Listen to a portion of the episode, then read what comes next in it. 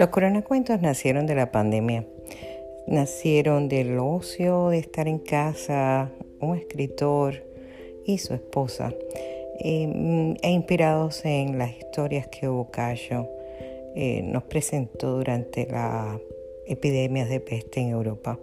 Te invitamos a escucharlos. Eh, son apenas 6-7 minutos a través de la pluma de un escritor de las redes sociales que se entera a través de la red de vecinos las cosas que pasan a su alrededor.